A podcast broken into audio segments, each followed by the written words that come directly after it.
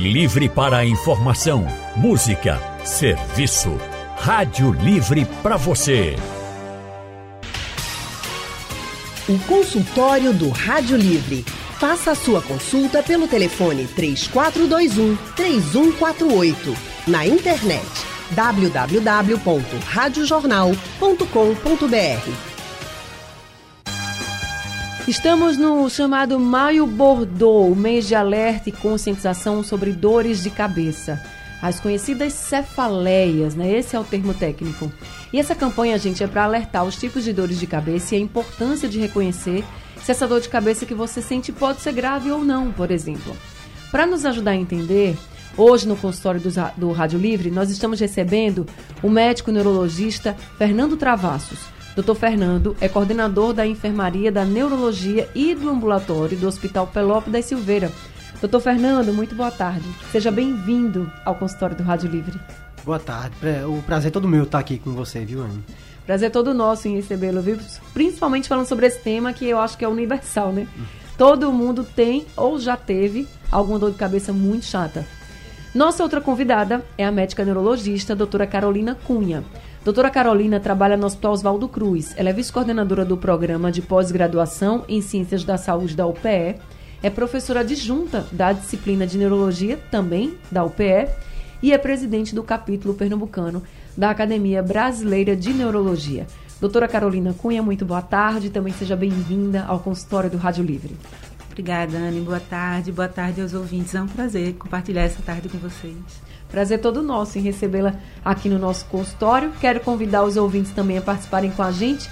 Vocês podem mandar mensagens pelo nosso WhatsApp com suas perguntas. Se vocês sentem muita dor de cabeça ou de vez em quando sente aquela dorzinha de cabeça chata, não sabe o que é que é, quer aqui fazer sua consulta com os especialistas, manda tua pergunta pelo nosso WhatsApp 99147 8520 é o número do WhatsApp da Rádio Jornal. Eu tenho um dado aqui da Organização Mundial de Saúde que diz que mais da metade da população no mundo todo tem dor de cabeça. Doutora Carolina, tem gente que tem dor de cabeça todo dia, né? algumas pessoas o dia todo, outras pessoas em ali em momentos diferentes, mas todo dia ou praticamente todo dia tem. Isso é normal? Boa tarde, Anne. É muito oportuna a pergunta, né? Se a gente for analisar os dados é, de prevalência de dor de cabeça no mundo, realmente são bem impactantes. É a, o primeiro sintoma de motivo de procura consulta em neurologia realmente há uma expectativa que 90% da população a, vai ter um episódio de dor de cabeça ao longo da, da, vida. Então, realmente, são muitas pessoas que, pelo menos uma vez na vida, irão ter um episódio de dor de cabeça. Lógico que os episódios, quando cronificam, é, eles tornam o motivo de acompanhamento médico e próximo e frequente é, mais comuns, né, mais preocupantes, digamos. Mas realmente os dados são é, de um, uma doença muito prevalente e também muito impactante. Ô doutora, aí quando é, já é considerado algo crônico, assim, eu falei aqui, tem gente que tem dor de cabeça praticamente todo dia, aí tem gente que vai pensar assim, não, né, todo dia não, mas pelo menos todo mês eu tenho umas duas, três vezes. Então, quando a senhora como neurologista já diz assim, não, realmente esse é um caso que precisa ir para o médico, porque já está tendo demais, assim. Certo, ok.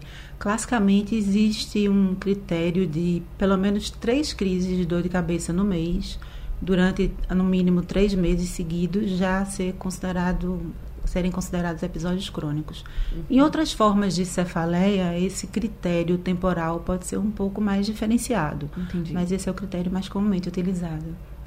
Tá certo. Doutor Fernando, é, a gente quando a gente fala dor de cabeça, cada um sente a dor à sua forma, né? Tem gente que sente uma dor de cabeça mais pesada, outros dizem assim, ah, não, a minha dor de cabeça, ela é mais no olho, ela é mais na nuca, ela é mais na testa, cada um sente da sua forma.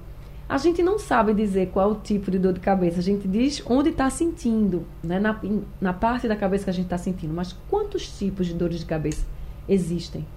Bom, existe uma classificação internacional de cefaleia, né, onde existe mais de 300 tipos, né? É, mas classicamente existe uma, uma, uma, classificação que a gente, a gente fala na medicina, na neurologia, que é a cefaleia primária e secundária. Né?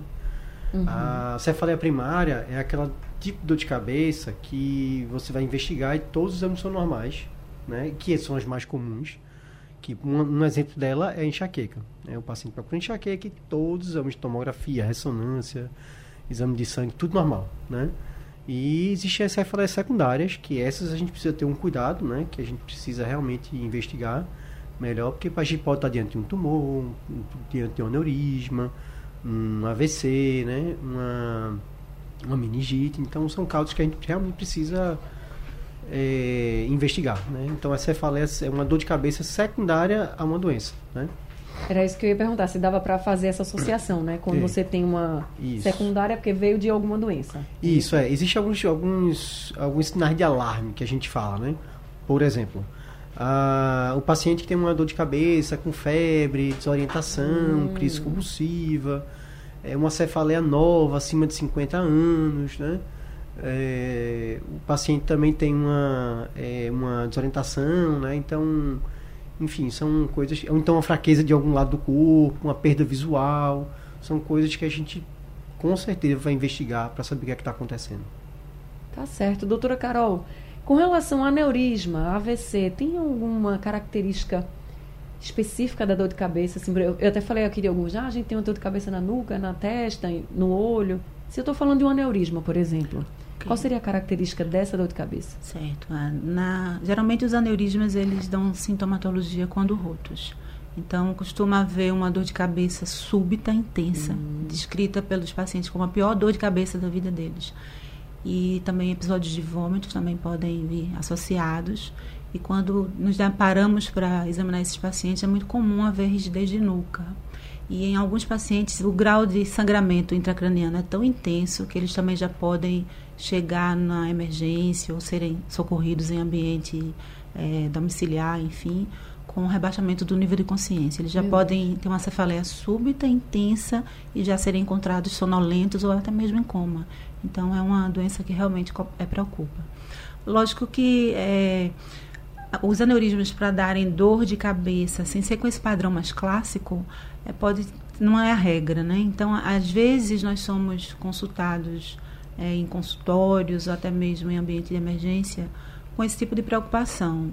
O que é uma preocupação válida, mas para a situação nós temos critérios clínicos para orientar os pacientes e sinalizando o tipo de sintomatologia, né? Habitualmente a sintomatologia de um aneurisma é quando ele rompe.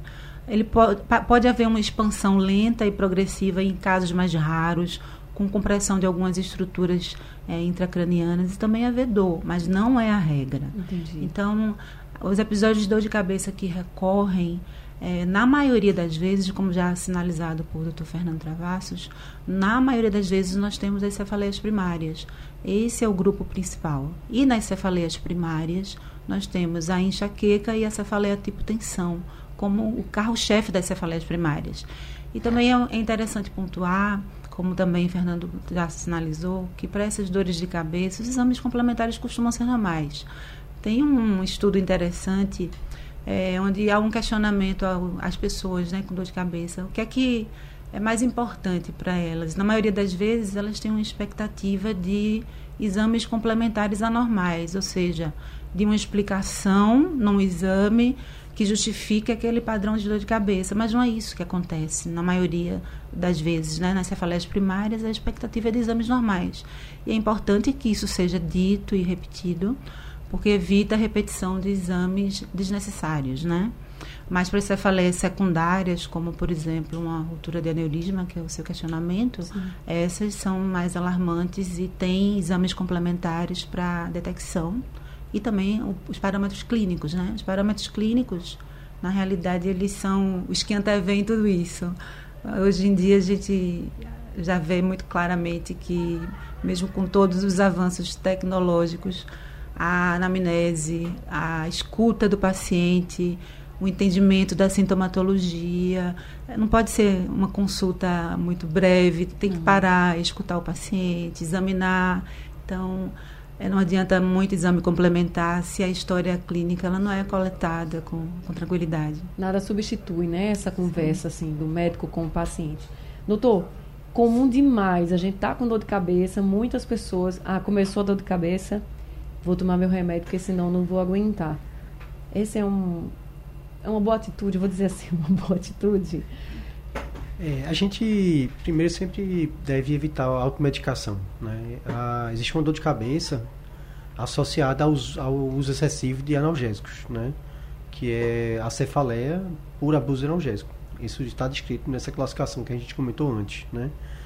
É, mas assim, acho que o, a mensagem mais importante assim que, que a gente quer dizer para as pessoas que tomam muita medicação ou, ou isso aí, que está relacionado com a prevenção, na verdade, de você, você colocar o maio Bordeaux de três cefaleias por mês, por mais três meses, é que a gente ninguém quer que chegue uma dor de cabeça todo dia, né?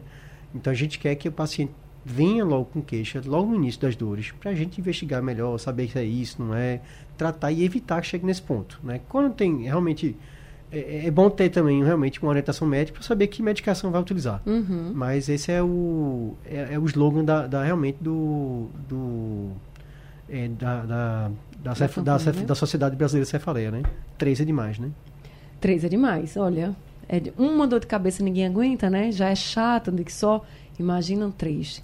Eu tenho aqui já uma mensagem da Rosângela da Embiribeira. Ela diz que tem 52 anos e que entrou na fase de climatério e pergunta se as dores de cabeça que ela está sentindo constantemente, doutora Carolina, pode ter a ver com essa fase da vida.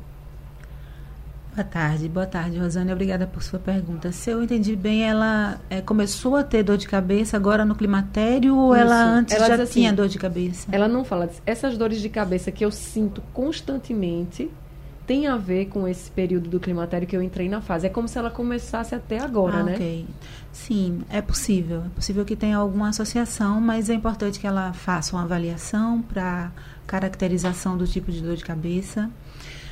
Na dor de cabeça do tipo enxaqueca, que a gente chama também tecnicamente de migrânia, existe um comportamento inverso de entrar na fase de menopausa, climatério, as dores indo ficando menos frequentes. Entendi. Mas não invalida a possibilidade, mas ela precisa fazer uma avaliação é, neurológica, ser examinada, escutar as características da dor.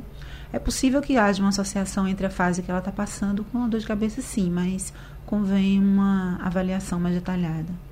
Rosângela, então, se você puder, procura logo um, médico, né, um neurologista, para poder fazer essa avaliação e ver no seu caso se tem realmente a ver com o climatério. Pode ser que sim, pode ser que não, pode ser outra causa, né, doutora? Às vezes até tensão nossa mesmo, né? Sim, uma cefaleia comum também é a cefaleia tipo tensão, né? Nessa cefaleia as características são outras da enxaquecosa. Na cefaleia tipo enxaqueca, popularmente as pessoas já identificam um pouco as características, né? Costuma ser uma dor pulsátil, na maioria das vezes num lado só da cabeça, com incômodo com luz, Isso. com barulho, às vezes até com cheiros, com piora da dor de cabeça quando, quando há algum tipo de esforço, a paciente fica um pouco nauseada.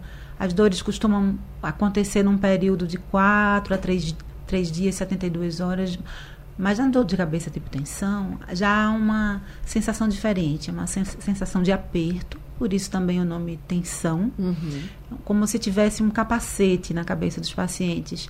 É uma dor de cabeça mais de fim de dia. E existe uma, nesse, nesse cefaleia tipo tensão, também alguns pontos de gatilho associados à dor que são perceptíveis no exame físico. Então, é importante essa essa observação das cefaleias tensionais, sim, com certeza. O doutor Fernando, falando um pouquinho de enxaqueca. Eu sou uma pessoa que tenho dor de cabeça comum e às vezes enxaqueca. Eu não gosto muito de ficar tomando analgésico, eu até comentei aqui, né? Aí tem uma coisa que acontece comigo geralmente, começa aquela dorzinha de cabeça e não tomo remédio. Não, não vai passar, pelo amor de Deus, vai passar, deve ser fome, deve ser água, deve ser qualquer coisa. Eu sempre penso que é qualquer coisa e não vou tomar um remédio. Mas muitas vezes, com o passar das horas, piora. E quando eu vou ver, já está muito forte. Eu disse, rapaz, agora está uma enxaqueca danada. Aí o pessoal diz assim, não tomou remédio, virou enxaqueca. Isso procede? É, bom, primeiro saber o seguinte, que praticamente todo mundo tem um modelo explicativo para a sua dor. Né? Como você me falou, a minha dor de cabeça deve ser disso, deve ser daquilo, mas a enxaqueca é genética. Né? Então ela passa de, de pai para filho. Né? Então você tem uma predisposição já a ter a dor. Né? É, e segundo, sim, ela vai piorar. Né? Por isso que uma das recomendações da gente em consultório é tratar a dor logo no início da dor e não esperar ela ficar forte, porque ela vai ficar forte. Né? Mas aí precisa de uma medicação específica para a pessoa. Não dá para sair tomando qualquer não, uma, não. né? Aí assim, tem que ir para o médico para a gente realmente decidir um. Pode ser um clínico geral, um neurologista, para definir a melhor medicação para realmente iniciar nesses momentos de, de dor, no momento da dor. Tem aqui um, uma das nossas ouvintes, está dizendo o seguinte, é Nilza. Ela diz, é Nilza de Peixinhos, ela colocou aqui, ela disse, ó, minha irmã tem dor de cabeça todo dia. E só passa, ela diz um determinado medicamento, eu não vou falar aqui. Perfeito. Aí ela diz, todo dia praticamente ela tem que tomar. Ela se consulta com o neuro, mas nunca pediram ressonância ou outro exame. Aí ela diz, pode ser algo mais sério, o que, é que o senhor acha, doutor? Bom, é, realmente assim, tem que ver as características da dor, né, pra gente definir, tentar definir realmente o, o tipo de dor de cabeça dela. É muito difícil dizer isso aí, né? Mas normalmente uma, uma paciente tem uma dor de cabeça tão constante, no mínimo ele normalmente só é, é feito um exame de imagem, né? Pelo menos um para descartar alguma coisa, né? Ela pode então solicitar, dizer assim, vamos fazer um, um exame de imagem, pode, né? Pode pra... conversar com o médico, né, para ver realmente, porque pode ser que ele tenha uma certeza do que é e talvez nem precise, né? Entendi. Eu estou falando da pessoa de fora aqui Sim, que normalmente claro. faria, mas se o médico dela tem a certeza do que é, então acho Ele que é vai isso. até tranquilizar ela, Eu né? Também, não precisa, exatamente. né? Exatamente, é. Não é, não, realmente não é todo tipo de dor de cabeça que precisa de exame de imagem, né? Mas assim, é uma pessoa que está de fora, se fosse eu, uma, uma, uma dor de cabeça constante chegando primeiro agora, talvez eu solicitasse. Uhum. Mas como ela tem médico, provavelmente ele já sabe o que é, por isso que não solicitou. Tá certo. Tem aqui o Rinaldo Soares dizendo: geralmente a minha dor de cabeça é quando não durmo bem. Não é uma dor intensa, mas às vezes, quando não durmo bem ou não recupero, ela permanece. Aí tomo analgésico, passa rápido. Eu acho, eu acho que ele está contando para saber se tem problema dele fazer isso, assim, porque ele já identificou até o que, que é, não dorme bem. Eu acho que é aquela dor de cabeça pesada. E, pelo menos comigo já aconteceu assim, de ficar aquela cabeça pesada e uma dor chata na nuca. Tem problema dele tomar um analgésico nesse caso, doutora Carolina? É muito importante a identificação de fatores desencadeantes de dor, né? Pelo visto, ele já identificou que a supressão do sono, ou um sono com um período mais encurtado, é Uhum. um fator desencadeante. Então, em algumas formas de dor de cabeça, sobretudo na enxaqueca, na cefaleia do tipo enxaqueca ou migrânia, a supressão do sono é um desencadeante, como também existem outros desencadeantes, às vezes alimentares, às vezes exposição ao sol, estresse, eh, abuso de substâncias, a- sobretudo à base de cafeína. Café em excesso também dá dor de cabeça. Então, no caso dele especificamente, ele já identificou que a supressão do sono é um desencade- desencadeante. Então, o correto, a gente costuma orientar que, identificando fatores modificáveis, haja do ponto de vista comportamental para evitar que aquela exposição desencadeie uma dor. Né? Então, se há um- uma dor porque não está dormindo muito bem, procurar tomar medidas de higiene do sono, que são evitar bebidas estimulantes antes de dormir, próximo do horário de dormir, evitar estímulo visual com telas de televisão, eh, celulares, que têm sido muito comuns, né? Isso. Esse tipo de comportamento antes do sono. O período que precede ao sono deve ser um período de relaxamento, evitar na- à noite eh, tomar bebidas estimulantes também. Então, se do ponto de vista comportamental ele conseguir identificar o que é que está interferindo no sono e induzindo a um sono mais curto, é possível que ele também nem necessite usar analgésicos. Então, nesses fatores modificáveis, eh, se o paciente identifica e faz a correção, a gente tem um caminho melhor do que o caminho medicamentoso. Engraçado falar de muito café da dor de cabeça, porque para quem gosta de café e toma pelo menos uma xícara todo dia, se você não toma, você tem dor de cabeça também, né? Porque é como se você, o seu corpo precisasse, não sei, sentiu falta ali daquela xícarazinha pequena e você vai ter a bexiga da dor de cabeça. Muita gente fala isso. Aí assim, aí você toma muito e tem dor de cabeça. Enfim, fica difícil, né? Mas vamos embora, vamos embora entender o que que o que que acontece com a nossa cabeça. Por exemplo, tem uma ouvinte aqui Posso só, só interromper um pouquinho? Claro. Na, na verdade, o- com relação ao, ao café, é justamente o que você falou. Então, a pessoa que toma café, ela não pode tirar o café e também não pode tomar demais. Então, tem que reduzir a quantidade. Tá certo? Não é é? justamente o que você falou. Tá? É difícil. É- eu passo por isso, eu sei. Jornalista adora um cafezinho, né? Aí já reduzi muito, mas o café da manhã, o cafezinho da manhã, se eu não tomar, Eu tenho dor de cabeça. É. E eu disse, eita, é porque eu não tomei meu café. É, a cafeína, enquanto é, substância para tratar as crises agudas, é, tem sua utilidade e associação em alguns, com- alguns fármacos. Mas tudo em excesso faz mal, né? Então, realmente, o uso excessivo não é recomendado, né? Já é dito que até água em excesso faz mal, né? Faz tempo. É verdade. Tem aqui uma, uma mensagem da Sandra. Ela diz: sempre muita dor de cabeça, praticamente todos os dias. É uma dor na nuca e ânsia de vômito. Parece que a cabeça vai explodir. Ela fica com a cabeça dolorida, o som é, fica com a cabeça dolorida, a claridade e o som dá muita dor. E ela disse que quando ela fica mais aperreada, parece que a pressão sobe para a cabeça. Isso é um caso de enxaqueca? Parece. Não parece? Parece, Exatamente. é. ela tem essa. Os critérios de, de classificação são justamente uma dor de cabeça latejante ou pulsátil, né? Ou do lado direito, ou do lado esquerdo, né? Ou na cabeça toda. é, que piora com claridade, que piora com barulho, é, que piora com exercício, por exemplo, andar subir escada, fazer exercício físico, é, ou então basta levantar, baixar a cabeça, levantar, dor de cabeça vai surgir, né? Então tem essas características associadas também a náuseas e vômitos, né?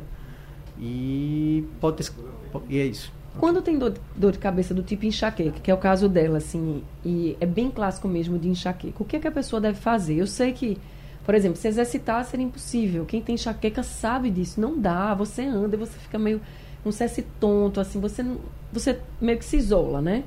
Mas o que, que pode ser feito, além de, por exemplo, tratar com a medicação enviada, dita pelo médico, mas o que, que a gente pode fazer para tentar amenizar ou que fazer com que passe mais rápido? Porque às vezes é uma enxaqueca que demora. A doutora Carolina até trouxe aqui, às vezes fica né, de um dia para o outro. E o que, que a gente pode fazer então para que isso passe mais rápido?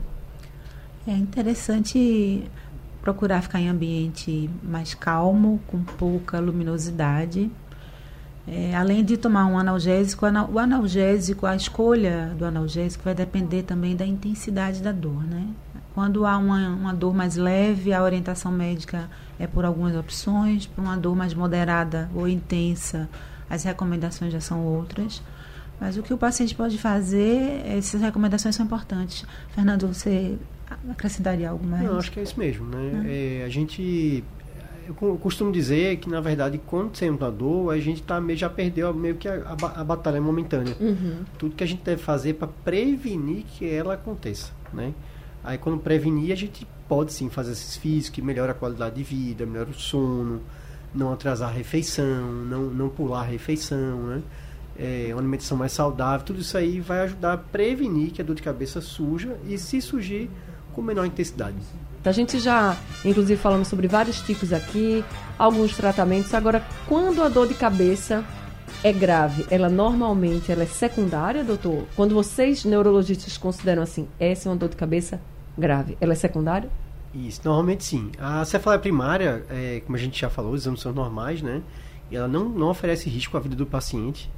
É, ela, na verdade, piora a qualidade de vida de- do paciente, né? Então ele não vai trabalhar bem, às vezes falta de trabalho, não, não perde, perde produtividade no estudo, né? Então isso é a cefaleia primária.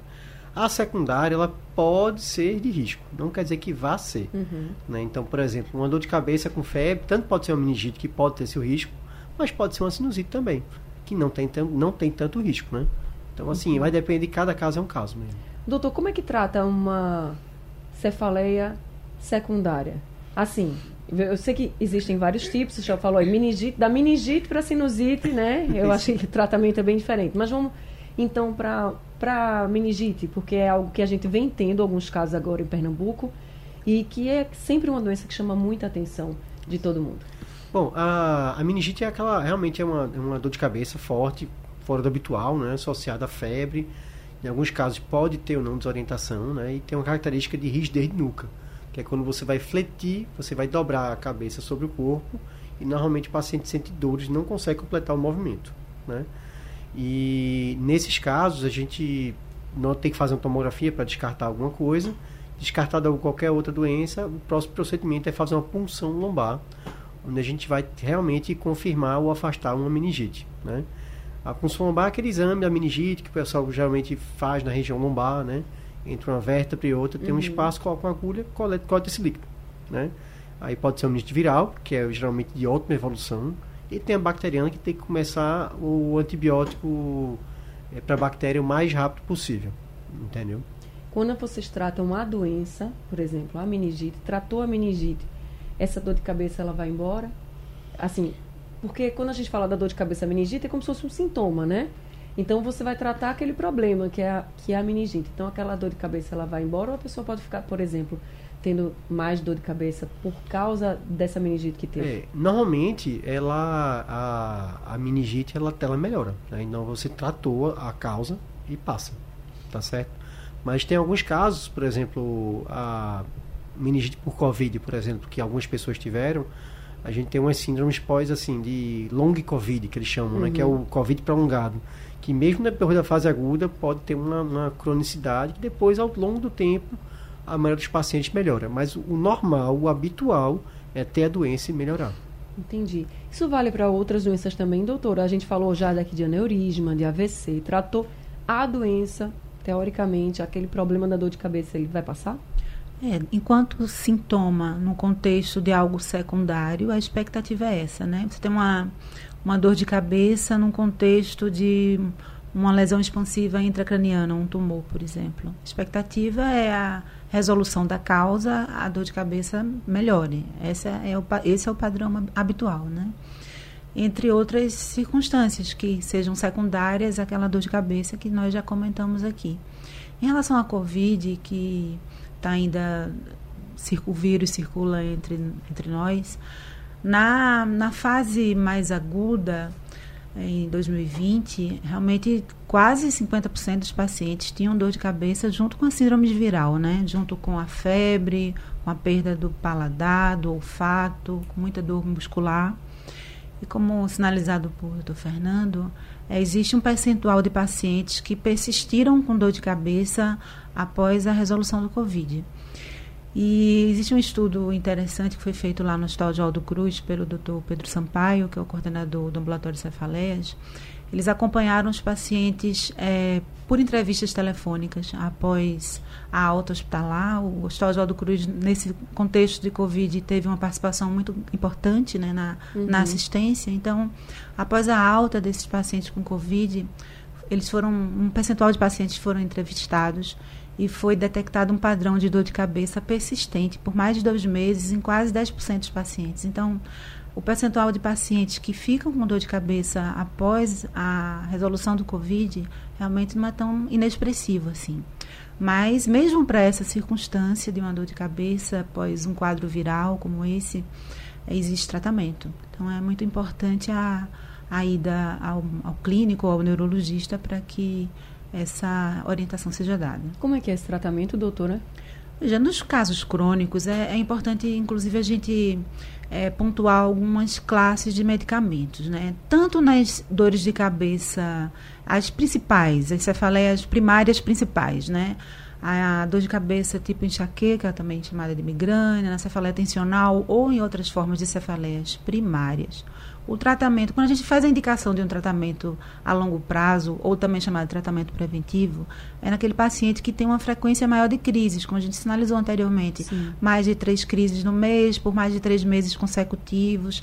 Às vezes, até a gente indica um tratamento preventivo com um número menor de crises, se essas crises incapacitam o indivíduo. E às vezes há uma incapacitação grande para fazer as tarefas do dia a dia, para uma leitura, para ir para o trabalho a, o percentual de absenteísmo por conta de dor de cabeça não é tão inexpressivo. Isso tem uma repercussão, inclusive, do ponto de vista econômico, né? Então, quando a gente opta por iniciar um tratamento preventivo, existem alguns grupos de medicamentos que são utilizados. É importante informar as pessoas, porque às vezes as pessoas leem as bulas e ficam sem entender. Então, como sinalizado por Dr. Fernando, existem me mecanismos fisiopatológicos para as dores de cabeça, existem. Então, baseado nesses mecanismos fisiopatológicos, há a escolha dos medicamentos. Então, às vezes, no, nos casos crônicos, transitamos entre escolhas de anticonvulsivantes, en, entre escolhas de antidepressivos, beta-bloqueadores. Isso não significa dizer que estamos fazendo um anticonvulsivante para dor de cabeça porque a pessoa tem convulsão. Não, porque a molécula tem uma ação no mecanismo de dor. a mesma, o mesmo raciocínio é válido para os antidepressivos. Então, a escolha do medicamento para prevenção e para tratamento de uma cefaleia, quando ela cronifica, vai depender muito do perfil do paciente, das comorbidades, se ele tem outras doenças associadas, e do perfil e da idade, de uma série de fatores. Uhum. Mas as dores de cabeça, quando cronificam, elas têm tratamento sim. O doutor Fernando, quer ver um, um perfil também bem delicado para dor de cabeça? Mulheres grávidas, né? Ixi, é um problema sério isso para neurologista, né? Então, é, realmente nessa época da gestação, é, a gente tem poucas opções para serem feitas, né? É, mas assim, existem opções. Né? Tanto medicamentos orais, poucas, mas existem. Mas também tem alguns casos de intervenção, então também tem opções não medicamentosas, que essas são as que a gente também pode trabalhar aqui e falar, né? Acupuntura é uma ótima opção, meditação, né? exercício físico, é, são opções muito boas para tratamento nesses casos que a gente tem pouquíssimas opções farmacológicas, né? É, grávida não pode tomar qualquer remédio, então assim, se já é complicado para todo mundo, né, ficar tomando qualquer remédio, imagina uma mulher grávida que tem todas as restrições do mundo. É, eu tenho aqui a Elisa, ela mandou um áudio para a gente. Vamos ouvir o que, que a Elisa pergunta? Boa tarde, Anne. Boa tarde aos especialistas. Meu nome é Elisa, sou aqui de Casa Forte e eu sinto muitas dores de cabeça de forma constante na parte da nuca e na parte de trás da cabeça. São dores muito fortes e como eu só posso tomar um tipo de analgésico que é o Tilenol, porque eu sou alérgica a dipirona e ácido acetil salicílico, então eu fico refém da dor. E aí eu gostaria de saber essas dores nessa localização, que tipo de preocupação eu deveria ter em relação a isso? Obrigada e uma boa tarde. Doutor Fernando?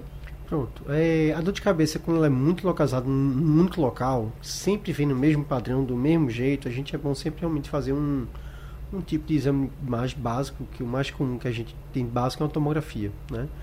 É, vindo normal, a gente pode, pode estar diante de um quadro primário de, de dor de cabeça. Né? Então, se é um caso primário, ótimo, que bom, fique tranquila que a gente vai tratar com certas medicações. Né? É, a gente vai estar diante de uma cefaleia crônica diária dessa, dessa senhora, que eu esqueci o nome dela. É, Dona, Dona Elisa. Dona Elisa, né? Então a gente pode, pode estar diante de uma cefaleia crônica diária, onde o tratamento realmente é um tratamento mais difícil, porque já chegou na cronificação, mas tem tratamento, tanto oral como no caso a prevenção, né, que a doutora Carolina falou, o tratamento pre preventivo, tem uma medicação que a gente vai usar durante a dor e tem a medicação de tratamento não medicamentoso que a gente vai atuar nesse caso aí de uma forma é, geral para tentar diminuir as dores dela. Né? É, muita gente também fala assim, doutora Carol, é preciso beber muita água, muito líquido, porque nós vivemos no. Hoje, agora até que não está tão quente, mas também quando está quente, está muito quente, né? Então, essa ingestão de líquido também é importante para que as pessoas evitem dores de cabeça ou possíveis dores de cabeça? Sim, é importante. Existe na classificação internacional de dor de cabeça as dores de cabeça relacionadas a distúrbios da homeostase. Então, é importante se manter bem hidratado para que a não facilite episódios de dor de cabeça, sim. E a, estamos numa região que facilita, né? É. A desidratação, eventualmente, quando não há, não há uma proteção adequada, né? Gente, a gente está chegando aqui ao fim do consultório. Não deu para responder todo mundo, mas eu tentei aqui pegar várias pessoas que estavam perguntando. Mas acho que o, que o recado que fica é para as pessoas prestarem atenção né, nas dores de cabeça, não, não ignorar e procurar tratamento, né, doutor? Isso, exatamente. É aquela. Três é demais, lembrar de sempre aí.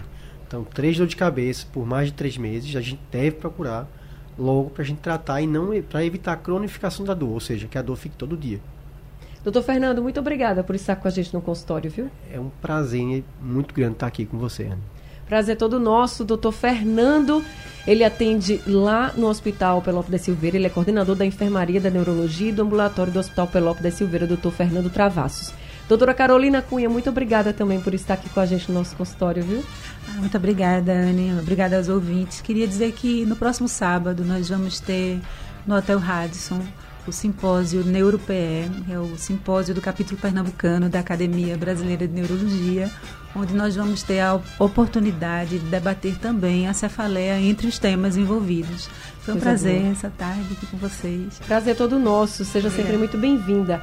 A doutora Carolina Cunha, ela atende lá no Hospital Oswaldo Cruz e também tem o um contato aqui do consultório dela, que é o 3314 93 33.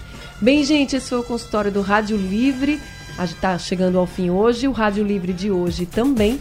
A produção foi de Gabriela Bento, trabalhos técnicos de Big Alves, Edilson Lima e Sandro Garrido, no apoio Valmelo, a coordenação de jornalismo é de Vitor Tavares e a direção de jornalismo é de Mônica Carvalho. Sugestão ou comentário sobre o programa que você acaba de ouvir, envie para o nosso WhatsApp 99147 8520.